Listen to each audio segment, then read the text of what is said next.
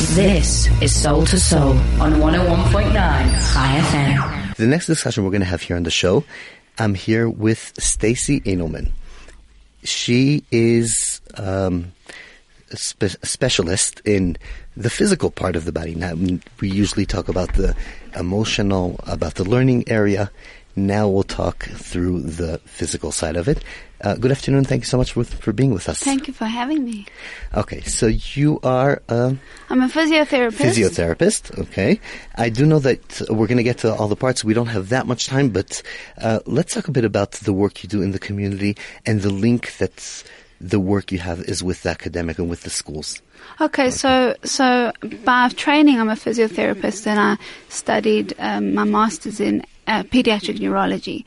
But um, I've got a general practice as well, and I've been specializing. Really, I, I took Pilates on board, and I thought Pilates would be an amazing thing for the kids to do, um, because a lot of kids are in therapy nowadays. They're doing physio, they're doing OT, they're doing speech, for all the different reasons that each one of us do what we do. Right. And I think uh, Pilates is just an adjunct to what the physio and OT specifically can do.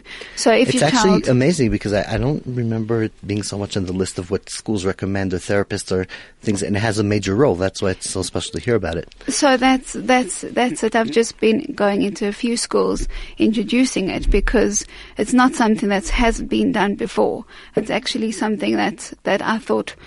I, I used it in my adult practice to rehab, rehabilitate um, adults with back pain, neck pain, and it's a very good core strengthening exercise. So the children who are in the therapies strengthen their core, and they are able to sit more upright at their desks. They're able to sit for longer. They're able to sit and concentrate longer. So it's not really to take place of an OT or physio.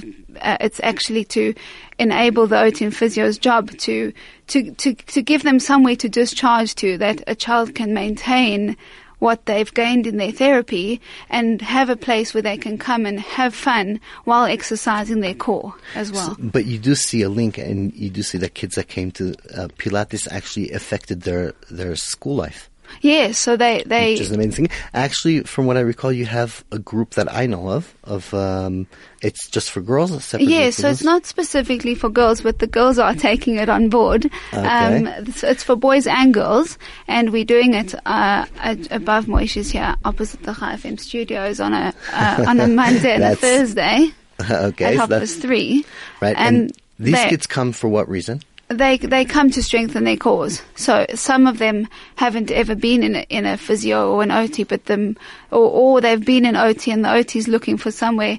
You know, they've kind of had enough of therapy, or they've they've gotten where they've wanted to get the child to, and the and the Pilates is now going to help them continue to strengthen their core.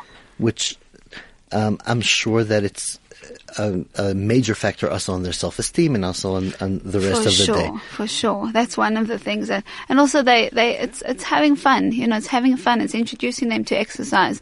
Exercise is fun. It shouldn't be a chore. It should be something that they enjoy to do. How important is it really in the day-to-day lives? Because uh, the kids are so busy today, and the parents are so busy. And Mm-hmm. uh, uh, I mean, I, I tell my wife always, I feel sometimes she drives more hours with the kids in the car than an average taxi driver. Yeah. And is it that important? Where does it fit in the day?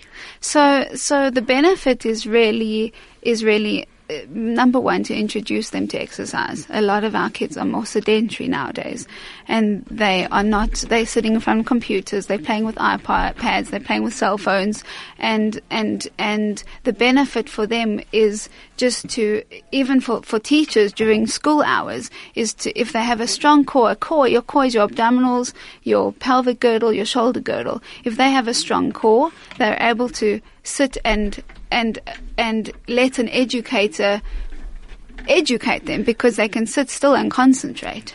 Which means you are making uh, the life of the educators very mu- much much easier. Yes. Okay. Uh, this is a fascinating conversation. We do have to continue on. I just want to take um, a quick break uh, to discuss. Maybe join us and uh, let's hear. Um, uh, you could hear us for the conversation.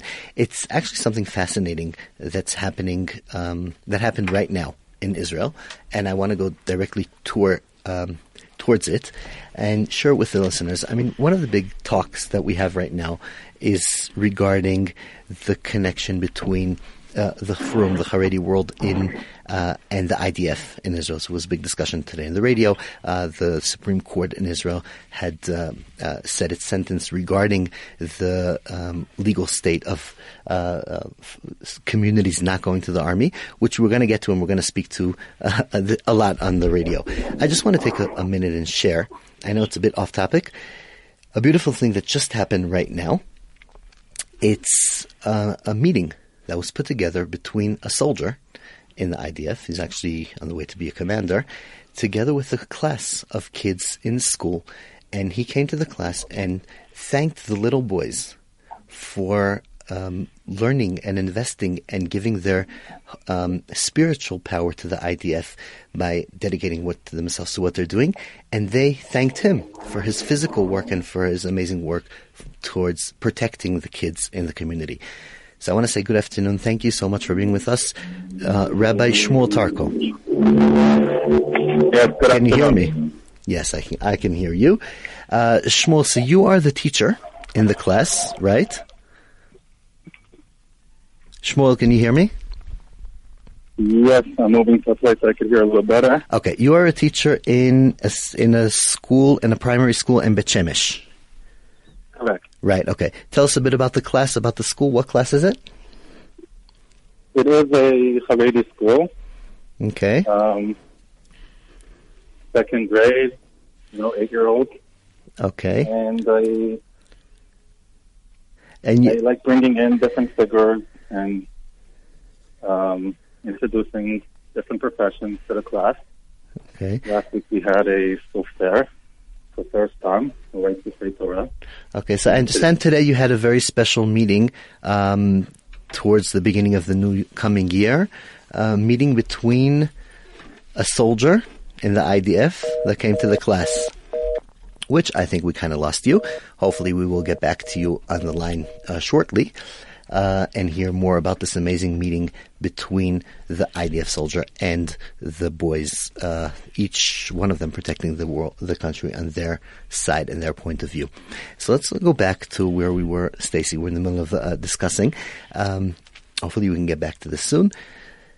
I want to ask you regarding the the work that you that you do with the kids. Is it for everybody? How important is it so, so it's designed to to be uh, uh, not not younger than a, the age of four, but from four till a hundred. You know, uh, people can do Pilates. Pilates was designed by a man named Joseph Pilates, who who used it to rehabilitate ballerinas and soldiers. You know, talking okay. about soldiers, and and so it's it's it's really ageless. It's for everyone, and everyone can do it. It's just the the um, the difficulty of it can be changed, you know, accordingly. So, uh, yeah, I'm sure that um, it's easier at a certain age than at a different age. Or, or, or it's at any age you start, you could still get to it. Yeah, yes, you can. You can do it at, at any age, and it's it's it's for everyone. Adults, okay, we do have kids. to take a short break, but then I want to get back to here more on the practical level what parents could implement in their houses, what we could get to, and obviously, if anybody has any question to Stacey, please 062-1482374 is the WhatsApp line, or 010 140 or send us an SMS if you're in South Africa 34519, or an email at onair at. This is Soul to Soul on 101.9 Chai FM. 101.9 Chai FM, Chai Chinuch We are back to the final part of the hour when we are discussing with Stacey Edelman um, work and physical work, Pilates, and things that could help kids uh, practicing. Just beforehand, a quick announcement, two announcements actually.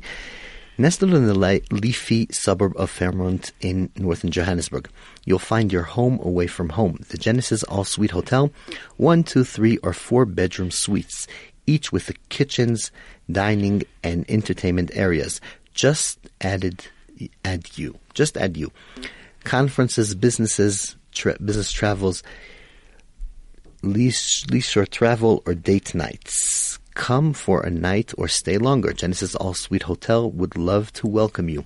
Visit the website www at at s- co that's za or contact Genesis All Suites Hotel on 011 274 5300. Another important announcement coming in. Pick and Pay Hyper Norwood has the following Rosh Hashanah specials for you. Pick and Pay whole frozen kosher chicken now forty nine ninety nine per kilo. And Pay fresh whole hake now ninety nine per per kilo, ninety nine rands, rands per kilo. And Pay striking one and a half kilo apples now twenty rands each. Sally Williams nut assorted, 125 to 170 grams, now 42.99 each. Pink Bay smoked Kippers Trebuchet oak. Pour, uh, I'm not sure I even read it properly. 100 grams now, 13 and a half rands. Selwyn Siegel, 300, 375 grams. Honey, now 38.99 each. Horizons kosher cheddar cheese, 400 grams, now 13 rand 79. You save 9 rand 71. Specials valid till 24th of September. Pick and Pay Hyper Norwood wishes all its Jewish customers a happy new year. Okay, so now that we're getting towards the end of the show, I just got to ask you, what can you give a tip for parents, for mothers, for people with busy lives, to just practice easy with your kids at home, or do something to get them uh, strengthen strengthen their core, or get them more focused, or have fun.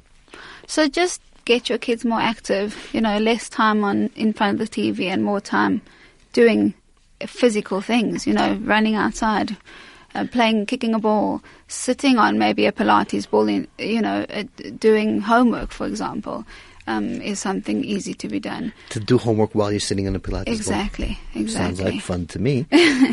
not not the homework part, the Pilates ball part. Exactly. Yeah. okay. Um, and and then you know obviously bring them to my class. that'll sure. be that'll that'll So how does that'll somebody help. contact you? so we're on. Um, you can contact me personally on zero seven two double two five one six double five, or you can email info at emetfnf.co.za. Um, and we're we're here on a Monday, Thursday, uh, Hoppers three, and I, I also the, the moms themselves can join. You know, there, there's also going to be moms and, and kids classes available. There's going to be Oh, that could we didn't even get to that, but that could be amazing for bonding Yes, yes, between parents and kids.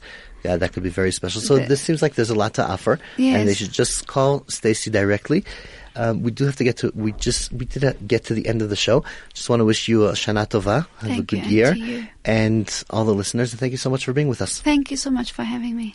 Okay, thank you very much. That was Stacey Edelman, and yeah, we end off the last show for this year. So the last show for this year, wishing everybody a great year. Let's hope that we'll all uh, get a better year, a stronger year. Shana Tova, Ktiva v'Chatima Tova, and we should just have the best future coming up for us, for our kids, for our families, for everybody we know, we care for. Shana Tova. We'll be in touch next year.